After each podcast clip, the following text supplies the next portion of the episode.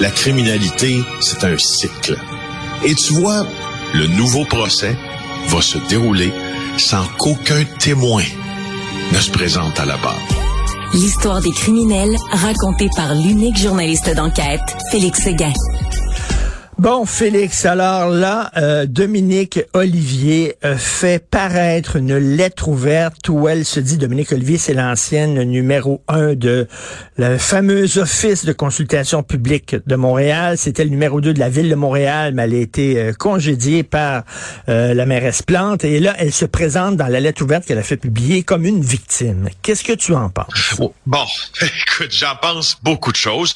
D'abord, si on veut bien, je, je propose qu'on on aille parler des faits, puis après ça, on parlera de ce que j'en pense, parce que ça va peut-être aider euh, votre réflexion et la mienne. Alors, euh, dans cette lettre ouverte, là, euh, Dominique Olivier dit, entre autres, et ça fait l'objet aussi d'un article journalistique, c'est pas qu'une lettre ouverte, là. elle dit, j'espère que les gens vont être ouverts à entendre mon point de vue, donc parfait. Quant au reportage de mes collègues Annabelle Blais, Dominique Cambon-Goulet de l'émission euh, JE, elle se désole, dit-il, que personne n'ait jamais demandé sa version des faits. Pardon? Dans une entrevue, c'est ce qu'on fait, demander la version des faits. Elle dit, on m'a jugé, justement ou injustement, c'est pas à moi de le dire. Attends un peu, je m'en viens avec une réponse à ce sujet-là. Mais elle dit, je trouve qu'on m'a jugé sans me donner la chance de porter ma défense. Elle dit qu'elle a fait une entrevue de 45 minutes avec les journalistes de Québécois, ça c'est nous et c'est vrai. Mais que seulement trois clips de quelques secondes ont été conservés dans le reportage. J'ai trouvé ça parcellaire, dit-elle. C'est vrai qu'on a conservé que quelques minutes de l'entrevue de Madame Olivier. Sais-tu pourquoi? Parce que Madame Olivier euh, nous a, et c'est toi qui m'as fait penser à ce terme-là il y a déjà plusieurs semaines, enfumé, pendant cette entrevue-là. Tu sais, quand on, quand quelqu'un répond à côté de la question, il n'y a aucune raison que cette réponse-là se retrouve dans ta justification parce qu'elle essaie de nous amener à gauche, à droite, mais jamais au centre où on veut aller, jamais sur la réponse. Maintenant que ça c'est dit, euh, elle a aussi donné une entrevue euh, ce week-end à la radio de Radio-Canada, à l'émission de Marie-Louise Arsenault, dans un ton parfois contrit, parfois débonnaire. Euh, où elle s'estimait encore en quelque sorte, si je résume, euh, victime d'une forme d'amalgame. Alors, je vous invite à aller consulter le compte Twitter de mon collègue Dominique Cambon-Goulet et aussi Annabelle Blais. Parce que lors de cette entrevue-là, Madame Dominique Olivier nous a aussi menti. Elle, elle, elle, répète depuis le début là euh, un, paquet de choses étranges, puis elle parle de ses factures de resto, puis elle dit regardez si on les prend une à une, c'est pas si grave. Puis mais sais tu quoi? Elle a 200 factures de 4 ans elle a 200 factures de resto en 4 ans, 2016 et 2019, et pas une centaine en 7 ans comme elle l'affirme à la radio. De ce nombre-là, ce nombre de 200 ne comprend aucun restaurant à l'étranger en plus. Là. C'est des restaurants euh, à Montréal. Alors, je m'explique mal. Euh, je, je m'explique mal ce qui vient de se passer.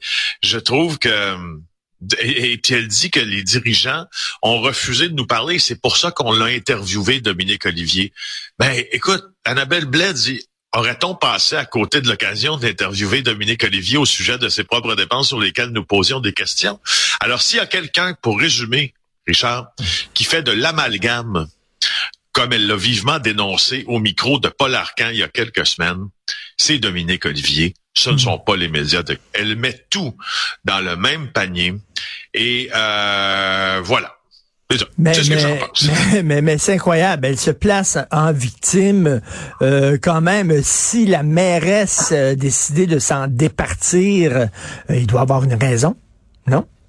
J'imagine. Bien, je, je, présume, est-ce que ça serait que pour le tribunal, est-ce que ça serait, ne serait que pour satisfaire le tribunal de l'opinion publique que Valérie Plante a décidé de se départir de Dominique Olivier, son ami, d'ailleurs, son ami, dont a même célébré le mariage de sa fille.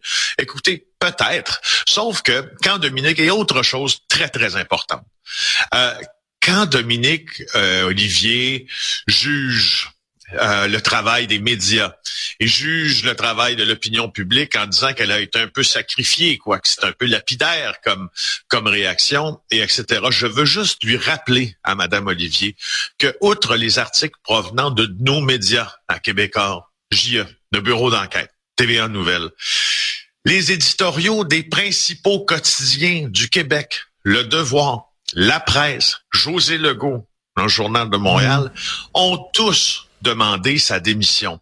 Est-ce ça, Madame Olivier, des gens qui croulent sous la vindicte populaire, des gens qui ont, tu sais, je veux dire, Brian Miles, au devoir, un gars que je connais très bien, il est réputé être un journaliste rigoureux, qui a, quand même une façon de une belle façon d'échafauder ses opinions. Euh, et, et, euh, et vis-à-vis de la presse aussi, puis José Legault aussi. Alors, c'est quoi ça? Tu sais, moi, là, quand tu te remets toujours à juger le monde euh, qui te, qui t'ont finalement mis devant une vérité qui dérange, je pense que tu plus beaucoup d'arguments. Ben non, non, non, tout à fait. Euh, tu veux nous parler, euh, tu veux revenir sur justement l'assassinat de Grégory Woolley. Ben, j'ai pas le choix, Richard. J'ai pas le choix.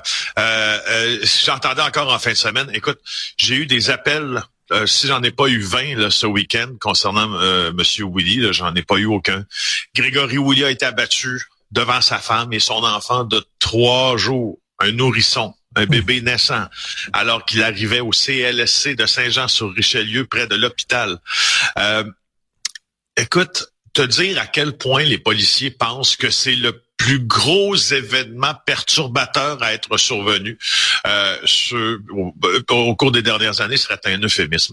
C'est probablement, selon eux, selon toutes les sources policières, ce qui va modifier sur le long cours le crime organisé montréalais. Ah oui. Pourquoi? Ah oui, pourquoi? Parce que, je te dis deux choses simplement, d'accord? Grégory Woolley, ce qui est né à Port-au-Prince, euh, a immigré à Montréal, a grandi près des gags de rue, a fondé un syndicat de gags de rue, s'est approché des motards, s'est approché ensuite de la mafia euh, italienne, pléonasme, parce que la mafia c'est toujours italien, mais euh, Grégory Woolley était vu comme la personne qui avait le plus d'influence présentement dans le monde du crime organisé montréalais.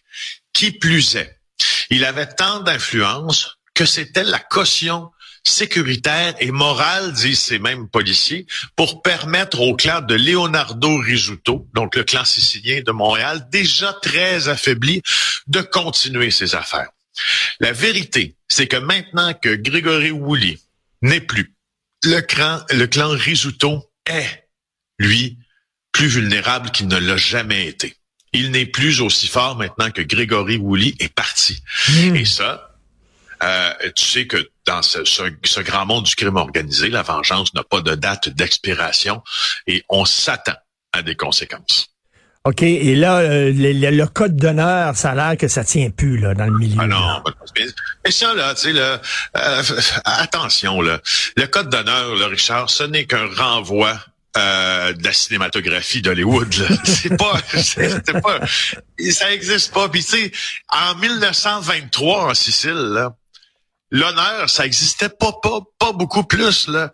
Tu sais, c'est quoi l'honneur quand t'es capable de faire tuer quelqu'un qui t'a offensé? Ben c'est pas ça. Je dis, ça existe pas. Fait tu sais, arrêtons l'honneur. Donc, je te dirais que il y a une déconstruction, disent les principaux observateurs, des codes pour perpétrer des assassinats, mais évacuons la notion de l'honneur. Alors oui, effectivement, maintenant, la violence euh, est plus gratuite que jamais. Donc, on a dit là, que l'été était beaucoup plus calme qu'on avait prévu, mais on risque d'avoir un hiver là, qui va brasser beaucoup au cours des prochains mois. Merci beaucoup, Félix Séguin. On se reparle demain. Bonne journée, Félix Séguin, du bureau d'enquête.